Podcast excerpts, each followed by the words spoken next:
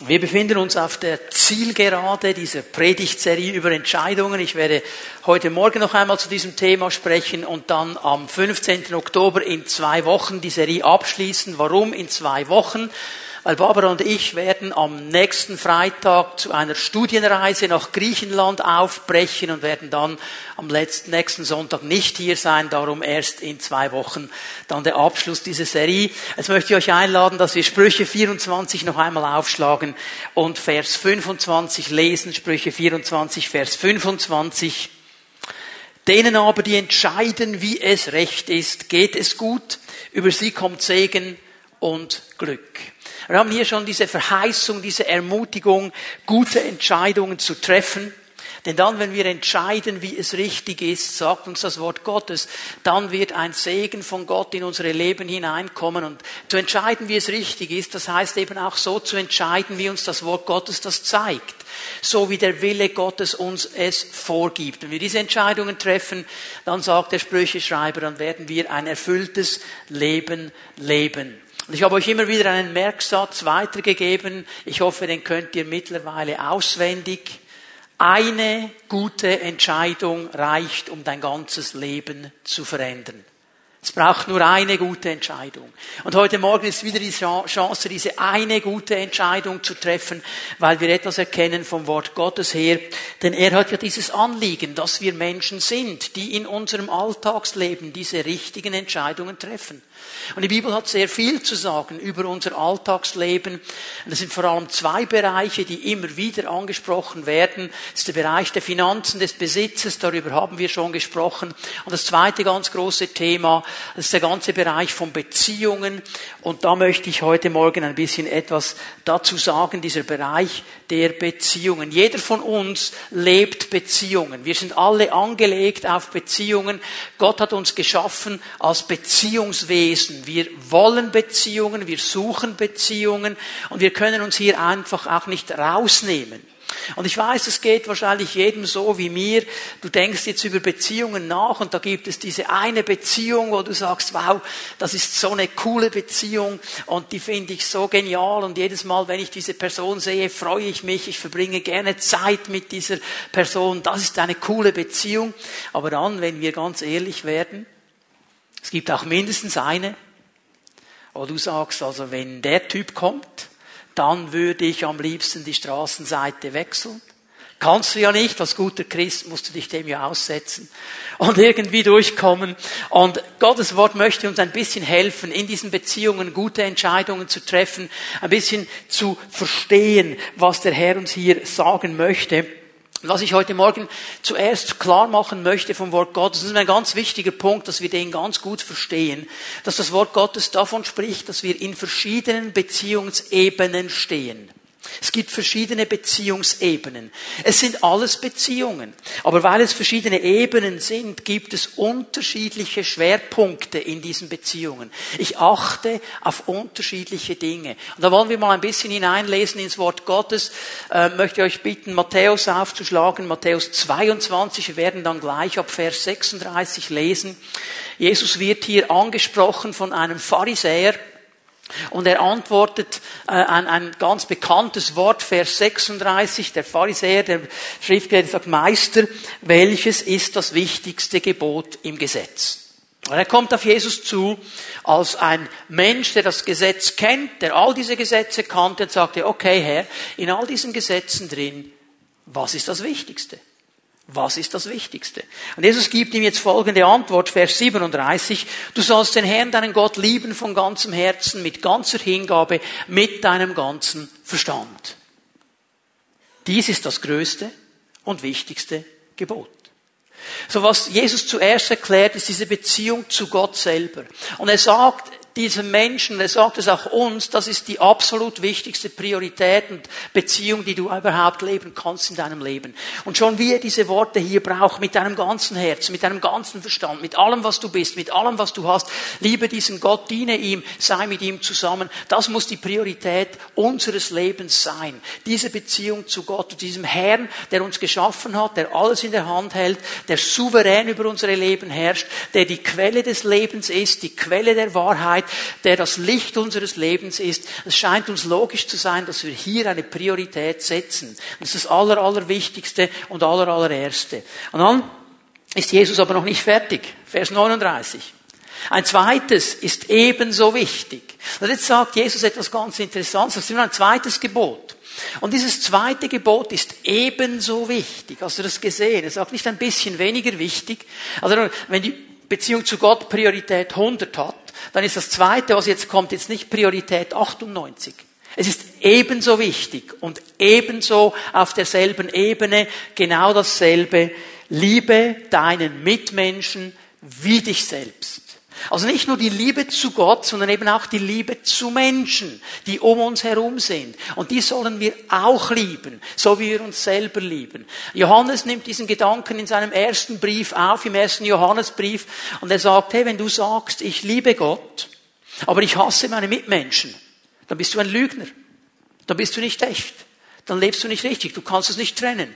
Du kannst nicht sagen, ich liebe Gott schon, die Menschen sind mir egal. Das geht im Wort Gottes immer zusammen. Wir sind in diese Beziehungsebenen hineingenommen. Und dann sagt Jesus, mit diesen beiden Geboten ist alles gesagt, was das Gesetz und die Propheten fordern. In anderen Worten, wenn wir diese beiden Dinge berücksichtigen, dann werden wir alles erfüllen, was eigentlich das Gesetz und die Propheten fordern, weil das die beiden elementar wichtigen Punkte sind. Und nur schon hier sehen wir mal zwei Beziehungsebenen, die Beziehung zu Gott und die Beziehung zu Menschen. Und ich habe mich entschieden, in diesen zwei Botschaften, die mir noch bleiben, mal die Beziehung zu Gott auszuklammern. Da haben wir schon sehr viel darüber gesprochen, werden wir auch noch viel darüber sprechen. Ich möchte den Fokus setzen auf die Beziehung zu Mitmenschen, die uns umgeben. Was können wir von ihnen lernen oder wie können wir uns entscheiden, gute Beziehungen zu leben mit ihnen. Bevor wir hier hineingehen, mal eine Sache, die ganz wichtig ist. Beziehungen haben in der Regel zu tun mit Entscheidungen. Das ist eine Ausnahme. Das ist meine Familie. Die natürliche und die geistliche. Hier kann ich nicht aussuchen. Also der Herr hat ja nicht mit mir eine große Debatte geführt, bevor ich auf die Welt gekommen bin, ob ich jetzt einverstanden bin mit diesen Eltern und ob das mit der Schwester in Ordnung wäre. Ich kam einfach und da waren die Eltern und die Großeltern und die Schwester. Punkt. Konnte ich nicht Entscheidung treffen. Meine Freundschaften, meine Kollegschaften, Beziehungen mit anderen Menschen, da kann ich mich entscheiden. Ich kann sagen, hier will ich eine Beziehung, hier will ich sie nicht. Hier will ich sie so, hier will ich sie anders. Okay? In den Beziehungen in meiner Familie, natürlich und geistlich, kann ich mich nur entscheiden, die Prinzipien Gottes zu leben. Aber meinen Platz da drin kann ich nicht entscheiden. So, hier haben wir eine ganz große Sache vor uns. Und alles, alles beginnt, und ich wiederhole mich hier und ich wiederhole mich gerne, mit der allerwichtigsten Entscheidung. Das ist die Entscheidung, mit Gott zu leben. Johannes 1, Vers 12.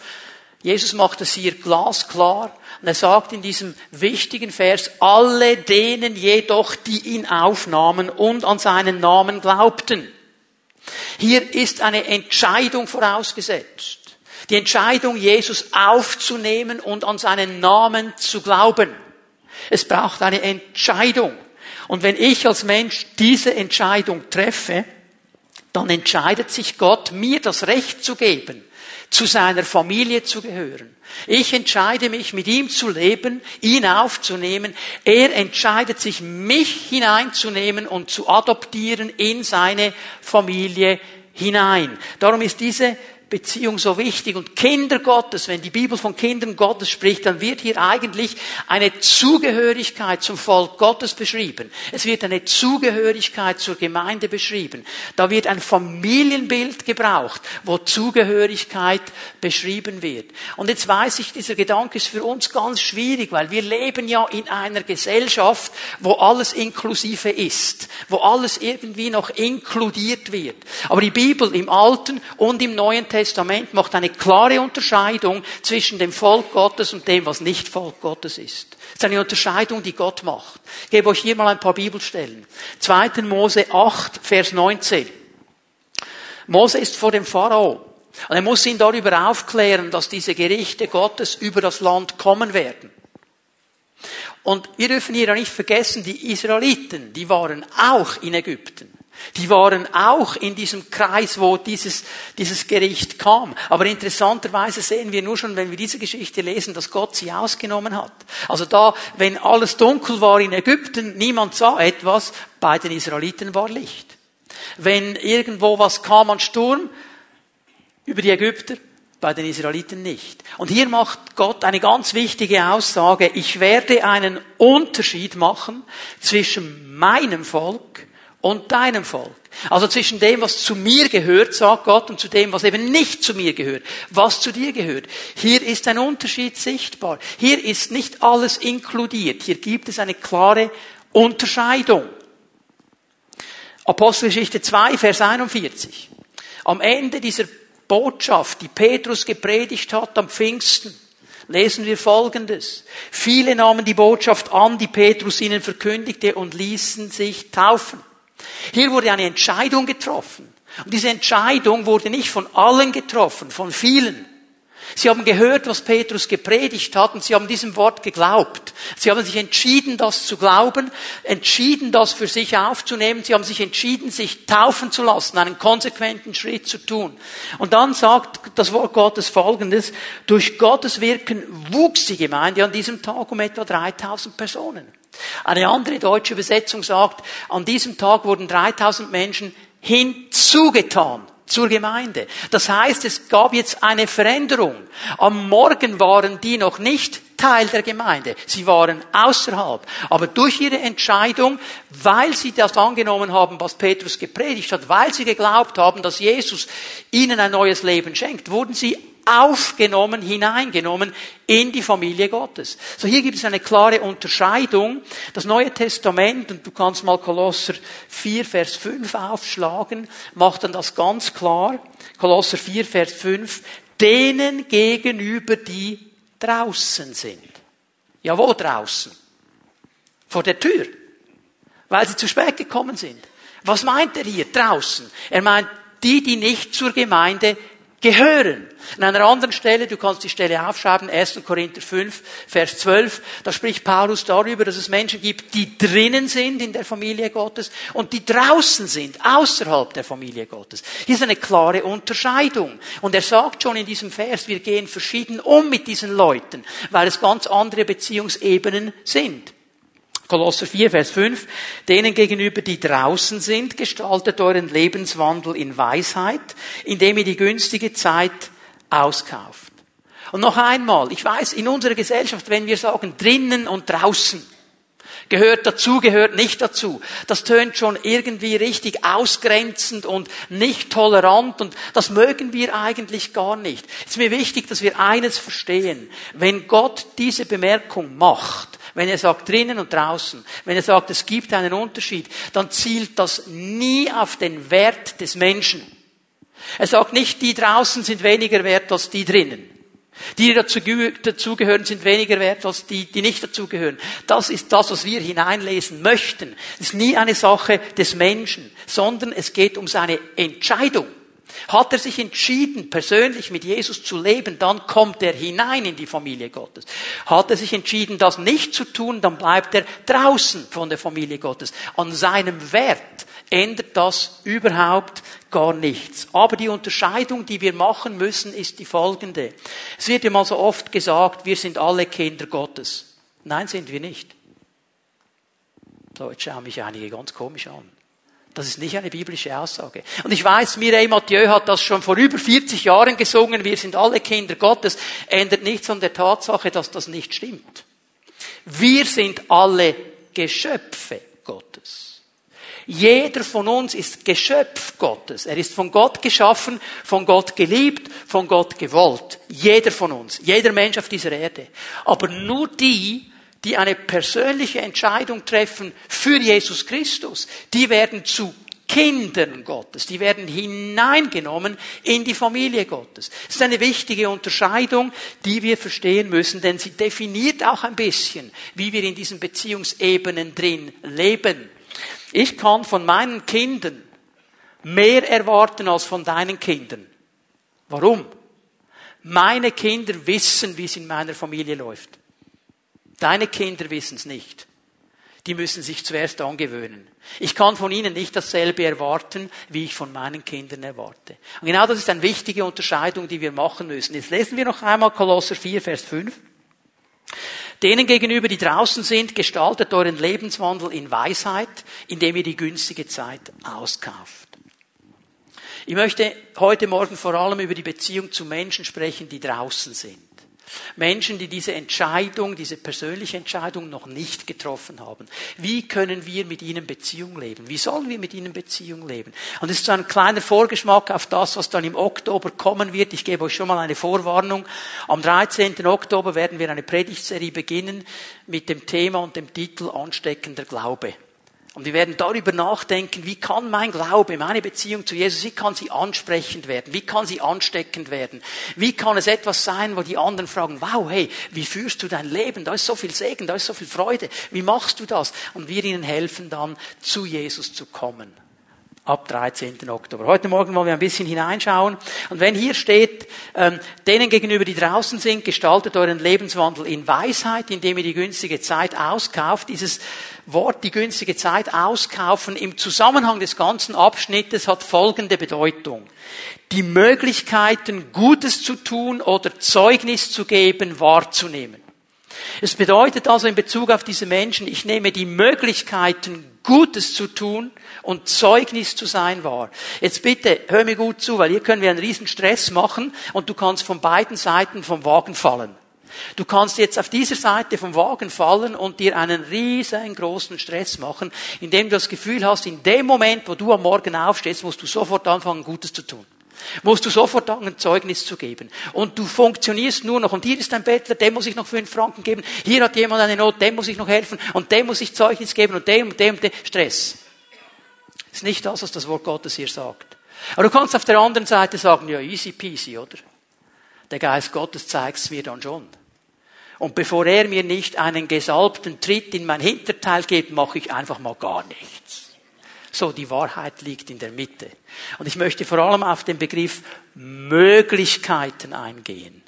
Gott schenkt dir und mir Möglichkeiten. Möglichkeiten sind von ihm vorbereitete Situationen, wo Menschen bereit sind, wo ich bereit bin, wo er bereit ist. Viele von euch kennen Apostelgeschichte 3, die Heilung dieses lahmen Menschen. Lukas beschreibt, wie der immer nach Gewohnheit an diesem Eingang zum Tempel gesessen hat, gebettelt hat. Und dann an diesem einen Tag, und ich nenne, ich spreche jetzt mal von einer Möglichkeit, an diesem Tag der Möglichkeit, kam Petrus und Johannes und sie sprechen ihn an. Und Petrus sagt in dieser Vollmacht zu ihm, was ich habe, das gebe ich dir im Namen Jesu Christi, steh auf. Und der wird sofort geheilt. Völlig coole Sache, oder? Hast du mal darüber nachgedacht, dass einige Wochen vorher jeden Tag jemand in diesen Tempel ging, den wir sehr gut kennen? Sein Name ist Jesus Christus. Warum ist Jesus an diesem Mensch vorbeigegangen? Er hat ihn nicht geheilt. Es war keine Möglichkeit. Aber jetzt war die Möglichkeit da. Und ich möchte hier dich entlasten. Hör auf, Stress zu machen. Sondern sei einfach bereit, am Morgen aufzustehen und sagen, Herr, hier bin ich, zeig mir heute Möglichkeiten. Wo gibt es Möglichkeiten? Ich kann etwas Gutes tun meinem Nachbarn. Wo gibt es eine Möglichkeit, Zeugnis zu sein? Du zeigst es mir und dann weiß ich, du bist bereit, er ist bereit, ich bin bereit, das kommt gut. Okay? Um diese Dinge geht es mir. Und ich werde euch drei Entscheidungen treff, zeigen, die ich treffen kann. Und ich sage es gleich mal vorweg, natürlich kann ich all diese Entscheidungen auch in Bezug auf die Menschen treffen, die drinnen sind. Soll ich sogar. Aber die Art und Weise, wie ich das lebe, unterscheidet sich ein bisschen. Und das möchte ich herausstreichen. So, ich entscheide mich und ich schaue auf Jesus für Liebe. Ich entscheide mich für Liebe. Das ist die erste Entscheidung. Weil Liebe ist das Fundament. Sowohl in der Beziehung zu Menschen, die drinnen sind, als auch in der Beziehung zu Menschen, die draußen sind. Es ist diese Liebe Gottes. Und ich weiß, über diese Liebe wurde so viel gesagt, so viel geschrieben, so viel gepredigt, so viel gesungen. Und ich frage mich manchmal, ob wir noch verstehen, um was es dem Herrn hier eigentlich geht. Ohne Frage, er hat Menschen geliebt. Ohne Frage, er hat jeden Menschen geliebt. Aber ich möchte euch aufzeigen, dass er diese Liebe unterschiedlich gezeigt hat gegenüber Menschen, die draußen sind, gegenüber Menschen, die drinnen sind. Schreibt ihr mal die Stellen auf, ich werde sie nicht lesen. Lukas 19 ab Vers 1 bis Vers 10. Das ist die Geschichte von Zachäus. Zachäus war ein Zöllner, er war ein Betrüger, er war nicht beliebt in Jericho. Er war ein ziemlich kleiner Mann und er wollte Jesus sehen. Er hat gehört, dass Jesus kommt und er wollte Jesus sehen. Es ist interessant, dass die Bibel sagt, er wollte ihn sehen. Er wollte nichts mit ihm zu tun haben. Sehen wollte er ihn. Mal schauen, ob das wirklich so ist mit diesem Jesus. Und weil all die großen Kerle schon da standen, also ihr kennt das vielleicht nicht so wie ich, ich bin auch nicht der Größte, aber ich treffe es dann im Kino immer, dass der hohe Kerl vor mir hockt und sehe dann fast nichts. Er konnte auch nichts sehen. Also hat er gesagt, ich klettere auf einen Baum, klettert einfach auf einen Baum. Und Jesus bleibt unter diesem Baum stehen, schaut hinauf und sagt, hey Zachäus, komm herunter, ich muss in deinem Haus Gast sein. Ist eigentlich frech, oder? Ist eigentlich frech. Er sagt nicht, du Zachäus, ich würde gerne zu dir noch, er sagt, hey, komm runter, ich muss in dein Haus kommen als Gast. Weil hier etwas vorbereitet worden. Dann gehen sie miteinander, die Pharisäer regen sich völlig auf. Weil das ist ein Sünder. Das ist ein Betrüger, der nimmt uns aus, der arbeitet mit den Römern zusammen. Kann man doch nicht hingehen, geht doch nicht. Sie regen sich völlig auf. Und jetzt, wenn du die Geschichte liest, Zachäus hört keine Botschaft von Jesus. Es heißt nicht, dass Jesus gepredigt hat, dass Jesus ihm irgendwie ins Gewissen gesprochen hat. Einfach allein die Gegenwart und die Liebe und die Annahme Jesus kommt dazu, dass Zachäus sagt, Herr, ich habe nicht richtig gelebt, ich habe zu viel Geld genommen, ich habe betrogen, ich gebe alles dreifach zurück. Die Antwort von Jesus ist genial. Heute ist diesem Haus Heil widerfahren. Denn der Sohn des Menschen ist gekommen, zu suchen und zu retten, was verloren ist. Ohne Evangelisationspredigt. Das ist seine Liebe. Lukas 7 ab Vers 36, eine weitere bekannte Geschichte. Jesus wird einmal mehr eingeladen von einem Pharisäer. Und er geht mit. Und als sie da bei Tisch liegen, kommt plötzlich eine stadtbekannte Frau von hinten. Die Theologen, die meisten gehen davon aus, dass sie eine Prostituierte war, darum war sie so stadtbekannt, man wusste um diese Frau. Und sie kommt von hinten und sie weint und mit den Tränen, mit ihren Tränen benetzt sie die Füße Jesu. Und dann, als die Füße nass sind, trocknet sie sie mit ihren langen Haaren ab und salbt seine Füße mit Öl. Und der Pharisäer regt sich extrem auf. Wenn das ein Prophet wäre, dann würde der checken, dass das eine Sünderin ist und mh, hm, er reagiert nicht mal. Uh. Und Jesus gibt ihm eine interessante Lektion. Am Ende der Lektion dreht er sich zu dieser Frau und sagt, deine Sünden sind dir vergeben. Es ist, was interessant ist. Während dieser ganzen Geschichte, diese Frau spricht nicht. Sie sagt kein Wort. Und Jesus sagt ihr einfach, deine Sünden sind dir vergeben. Seine Liebe und seine Annahme. So, jetzt gehen wir zu Petrus. Petrus ist ja genial, nicht? Alle lieben Petrus, weil er uns so ähnlich ist. Petrus hatte ja ein Problem. Er hat oft zuerst gesprochen und dann nachgedacht. Ja, Petrus, oder? Okay, jetzt kommt da eine Situation und Petrus fällt wieder mal in sein altes Muster. Er spricht zuerst, bevor er nachdenkt. Und Jesus dreht sich um zu ihm voller Liebe. Satan! Hinter mich! Aber diese Frau hat er gesagt, deine Sünden sind dir vergeben. Zu Zachäus hat er gesagt, diesem Haus wird heute Heil widerfahren. Und der arme Petrus, er hätte ihm doch auch sagen können, Petrus, deine Sünden sind dir vergeben. Hat er nicht. Warum? Petrus wusste es besser. Denn dieser Mann war drinnen. Er hatte nämlich ein paar Verse vorher gesagt, du bist der Sohn Gottes. Du bist der Messias. Ich weiß, wer du bist. Ich kenne dich. Verstehen wir? Jetzt merken wir diese Liebe. Und ich sage dir, ich bin zutiefst davon überzeugt, auch diese böse Aussage, sag's jetzt mal so, Satan hinter mich kam mit voller Liebe. Können wir uns fast nicht vorstellen. Jesus kann das, wir können das wahrscheinlich nicht. Es kam mit voller Liebe. Aber jetzt merken wir, Liebe kommt auf einem anderen Level. Und wenn wir uns entscheiden zu lieben, dann dürfen wir verstehen, dass Liebe immer auch eine Klarheit hat. Weil ich dich liebe, reagiere ich so. Aber diese Klarheit ist gegenüber jemandem, der draußen ist, breiter als gegen jemandem, der drinnen ist und weiß, wie die Sache eigentlich läuft. Beiden begegne ich in Liebe.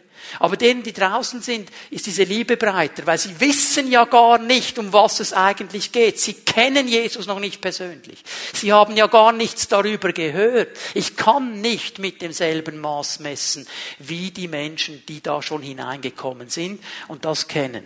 Und wir haben diesen Auftrag. Und bitte vergesst nicht Liebe, wenn das Wort Gottes von Liebe schreibt, dann geht es nicht um ein Gefühl. Natürlich ist Gefühl dabei, aber grundsätzlich ist Liebe eine Entscheidung. Es ist eine Entscheidung, die ich treffe. Ich entscheide mich für Liebe. Warum kann ich diese Entscheidung treffen? Römer 5, Vers 5. Mal diese Stelle mit mir zusammen auf. Römer 5, Vers 5. Die Hoffnung aber enttäuscht nicht, weil die Liebe Gottes ausgegossen ist in unsere Herzen. Die Liebe Gottes ist ausgegossen in unseren Herzen. Mit anderen Worten, sie ist da. Sie ist da, weil der Heilige Geist in uns wohnt, wenn wir drinnen sind. Weil der Heilige Geist da ist und der diese Liebe mitbringt. Und das ist ja interessant, dass die Bibel nicht sagt, okay, äh, wenn du schön gut lebst, alles in Ordnung ist und du schaffst zehn Tage nicht zu sündigen, und die Bibel schön liest und schön betest und noch Kollekte gibst und nett bist mit allen und freundlich, wenn du das mal zehn Tage schaffst, dann gebe ich dir mal einen halben Liter Liebe. Und dann pass einfach gut auf, wie du damit umgehst. Weil so wie ich dich kenne, geschieht das nicht so schnell wieder, dass ich dir gebe. Das ist nicht das, was das Wort Gottes sagt. Das Wort Gottes sagt, die Liebe ist ausgegossen in unsere Herzen. Sie ist da. Das heißt, ich kann mich entscheiden, diese Liebe anderen Menschen entgegenzubringen. Auch wenn sie nicht liebenswert sind. Auch wenn sie mir nicht mit Liebe entgegenkommen. Ich kann mich dazu entscheiden. Die Liebe Gottes ist ausgegossen in unsere Herzen. Darum können wir uns entscheiden für diese Liebe gegenüber anderen Menschen. Die zweite Entscheidung, und die hängt mit dieser ersten zusammen, ist die Entscheidung für Annahme. Ich entscheide mich, Menschen anzunehmen. Natürlich die, die drinnen sind. Auch die, die draußen sind. Ich entscheide mich für Annahme. Jesus zeigt diese Annahme immer wieder ganz deutlich. Er nimmt Menschen an. Er geht mit diesem Pharisäer mit. Er geht mit Zachäus mit. Er lässt sich einladen. Er ist da. Auch wenn er weiß, diese Menschen, die wollen nichts mit mir zu tun haben. Er nimmt sie an. Er gibt ihnen die Zeit und die Annahme. Und bitte Leute, lasst uns nicht vergessen, diese Annahme, die hängt nicht mit der Stellung der Person zusammen. Oh, das ist irgendwie ein, weiß ich was für ein Hotshot, den muss ich schon annehmen, da kann ich ein paar gute Netzwerke machen. Hängt auch nicht zusammen mit dem Verhalten dieses Menschen. Oh, der ist nett mit mir, darum nehme ich ihn an. Ist ein freundlicher, den nehme ich an. Wisst ihr, mit was es zusammenhängt? Mit dem Wert, den der Mensch hat, weil er ein Geschöpf Gottes ist. Mit anderen Worten, ich nehme jeden Menschen an, weil er Geschöpf Gottes ist. Und weil Gott ihm einen unendlichen Wert gegeben hat. Einen so großen Wert, dass er seinen Sohn an ein Kreuz schlagen ließ um diesen Menschen zu gewinnen. Darum nehme ich ihn an. Und mich bewegt es, Leute, dass wir das manchmal vergessen, wenn es um unsere geistliche Familie geht. Da vergessen wir das manchmal. Da haben wir gar keine Geduld. Ich weiß, in jeder Familie gibt es ein schwarzes Schaf. In unserer geistlichen Familie, die relativ groß ist, gibt es vielleicht ein paar schwarze Schafe. Ich bin auch eins davon. Und dann triffst du das am Sonntag und dann vielleicht noch unter der Woche in der Pfimiet Home und denkst, mm, mm, mm, ändert nichts daran. Egal wie schwarz es ist. Unsere Aufgabe ist Annahme. Annahme. Vergessen wir auch nicht gegenüber denen, die drinnen sind. Denn, Römer 5, Vers 8, raus hier steht. Gott beweist uns seine Liebe und seine Annahme dadurch, dass Christus für uns starb, als wir noch Sünder waren. Er ist ans Kreuz gegangen, als wir noch Sünder waren als wir nichts wissen wollten von ihm, dass wir ihm gar nichts entgegengebracht von Liebe, gar nichts entgegengebracht von Annahme. Wir haben in sein Angesicht gesündigt, haben ihn vielleicht sogar ausgelacht, haben gespottet, haben Witze gemacht, blöde Dinge erzählt über ihn und trotzdem ist er in seiner Liebe für dich und für mich an dieses Kreuz gegangen, weil er uns angenommen hat und uns hineinlieben will in sein Reich und in seine Familie. Es ist wichtig, dass wir diesen Herzschlag Gottes verstehen. Wir sagen dann so oft, oh, ich will sein wie Jesus. Ja, dann kannst du hier anfangen. Indem du dein Herz öffnest und Menschen liebst und annimmst. Und Jesus hat sich diese Zeit immer genommen. Und nicht nur die Lieben und die Netten, sondern eben auch die Sünder Alle, jeden Einzelnen. Ich möchte euch hineinnehmen in eine Geschichte, die viele von uns auch kennen, Johannes 8. Aber wird eine Frau im Ehebruch erwischt, in flagranti. Die Pharisäer schleppen sie zu Jesus. Die haben sie wirklich beim Ehebruch erwischt. Die sagen zu ihm, hey, die Frau haben wir erwischt beim Ehebruch. Jetzt bitteschön, die müssen wir steinigen. Das ist das, was das Gebot und das Gesetz des Mose sagt. Kleine Klammer hier. Wo ist der Mann? Wo ist der Mann? Denn zum Ehebruch braucht es zwei. Wo ist der Mann?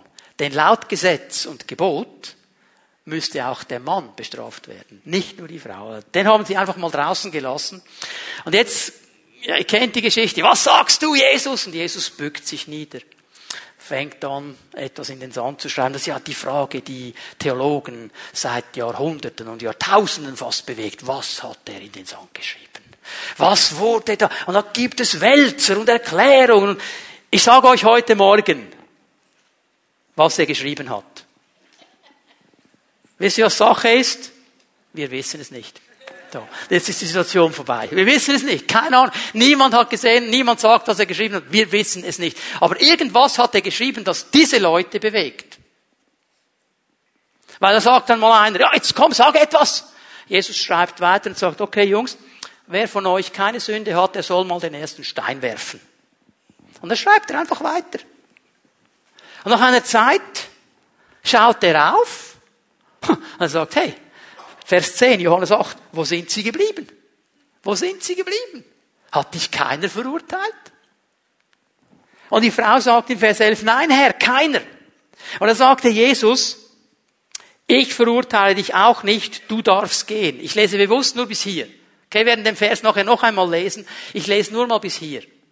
Hat dich keiner verurteilt, ich verurteile dich auch nicht, du darfst gehen. Nehme dich an, ich gebe dir die Liebe Gottes, du darfst gehen, ich verurteile dich nicht. Eigentlich hätte er sie verurteilen müssen. Das wäre das Gebot gewesen. Aber Jesus sagt, nein, jetzt hier Gnade. Und er lebt diese Annahme gegenüber dieser Frau. Und die Entscheidung für Annahme, Leute, hat sehr viel zu tun mit unserem Herzen. Und ich glaube, hier haben wir alle genug Grund, um zu beten und den Herrn zu bitten, dass er unsere Herzen verändert, dass wir Menschen werden, die andere annehmen. Annahme, göttliche Annahme. Das heißt, hey, bin ich bereit, Menschen anzunehmen, die unfreundlich sind? Die mir nicht mit Liebe begegnen?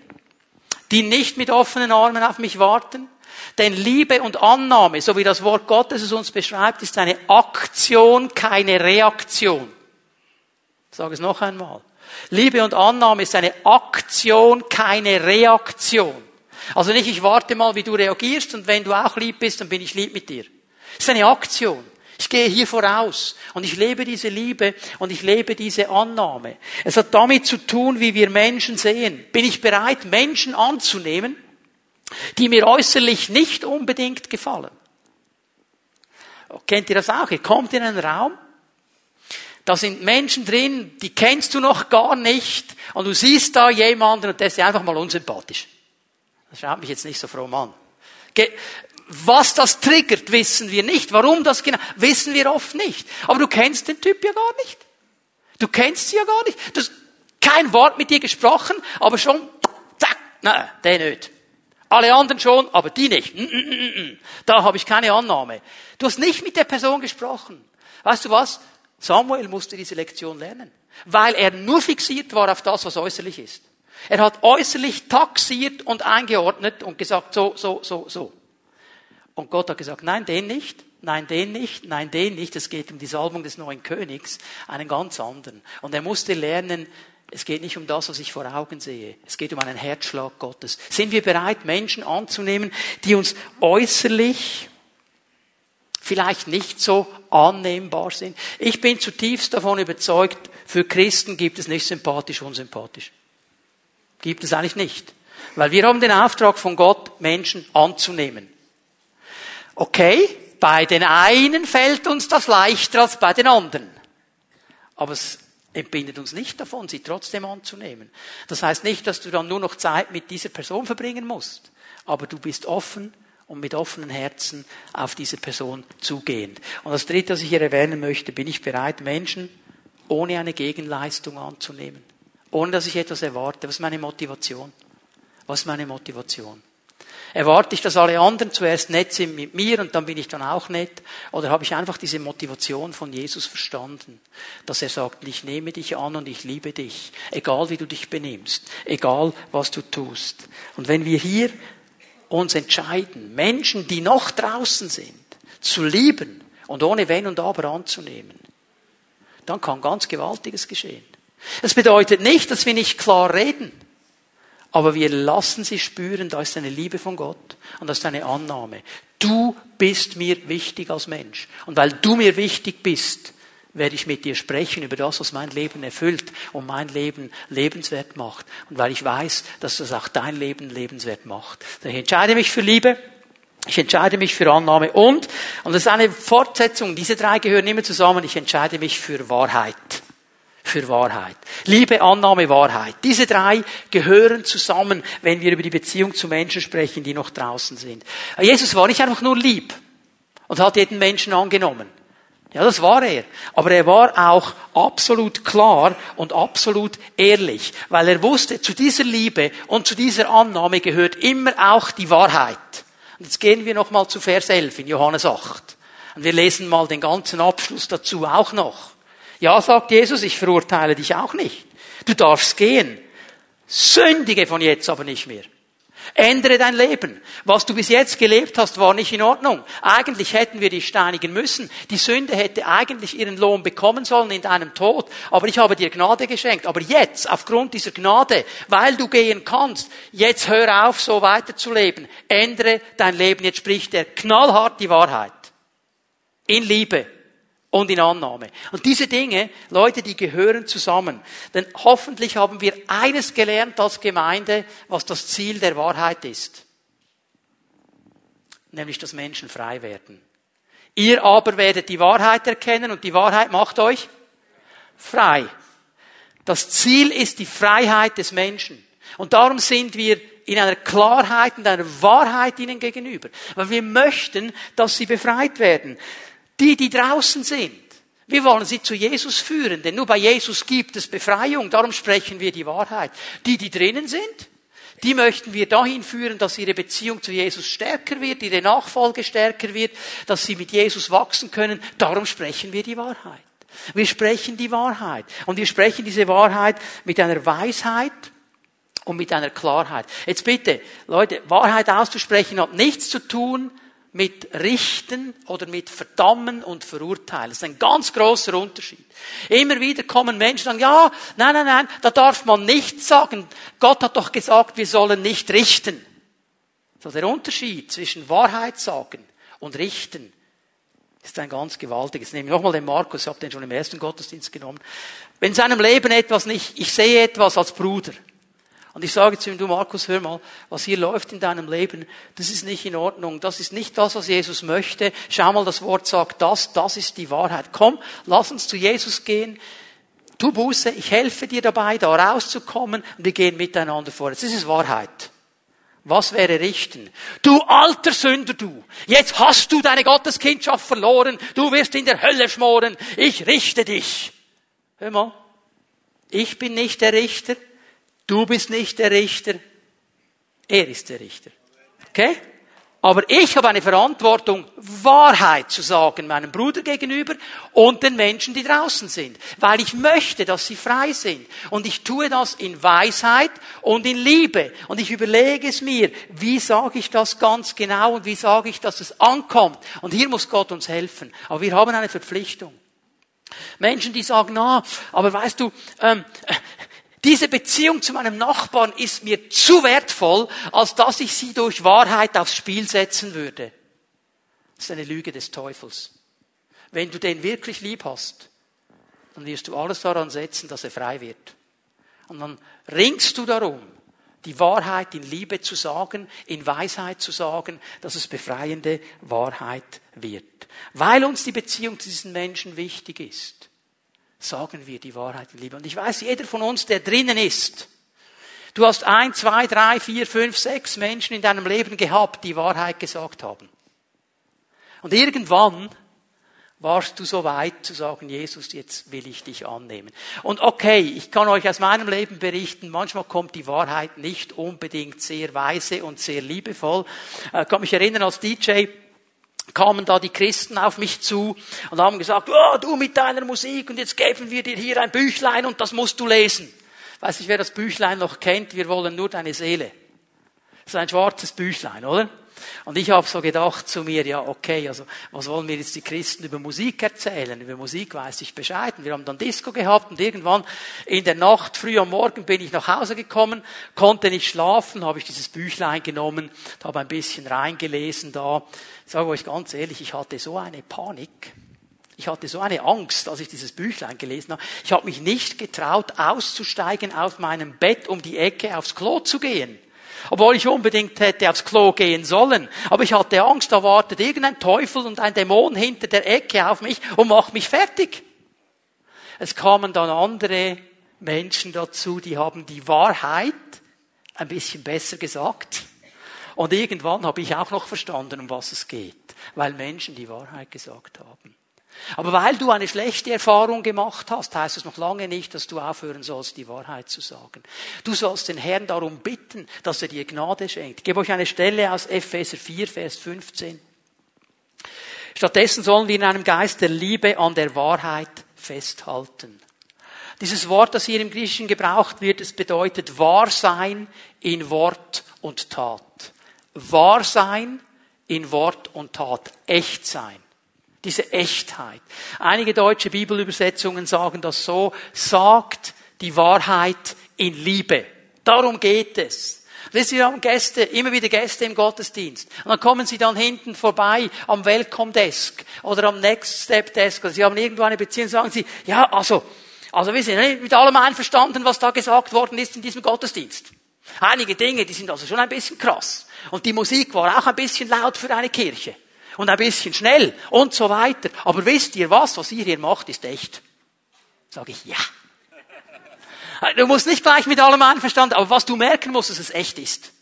Dass es nicht eine Show ist, dass es echt ist hier drin. Und dann haben wir ein gutes Fundament gelegt. Es muss echt sein. Es muss wahr sein. Und Paulus ruft uns auf, dass wir Menschen sind, die echt und wahr sind. In Liebe und Annahme. Die Wahrheit aussprechen. Und den Menschen sagen, schau mal, hier gibt es einen Weg, der dir helfen kann. Hier gibt es einen Jesus, der dein Leben verändern will. Hier gibt es einen Jesus, der eigentlich der ist, den du schon so lange suchst.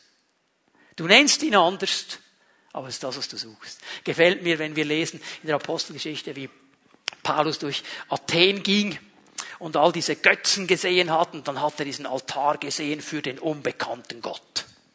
Und als die Philosophen ihn dann gerufen haben auf den Areopag, ich sage euch dann in zwei Wochen, wie das war, weil wir werden dann in Athen sein und uns diese Dinge genau anschauen, wo Paulus gepredigt hat. Und als er dann seine Predigt hält vor diesen Philosophen, da sagt er doch einfach, Leute, ich habe einen Altar gesehen für den unbekannten Gott, ich bin gekommen, euch zu sagen, wie der heißt.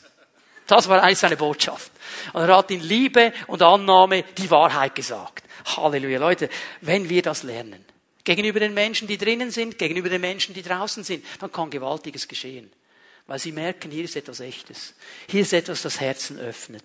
Die Frage, die der Herr uns heute Morgen stellt, sind wir bereit für diese Herausforderung?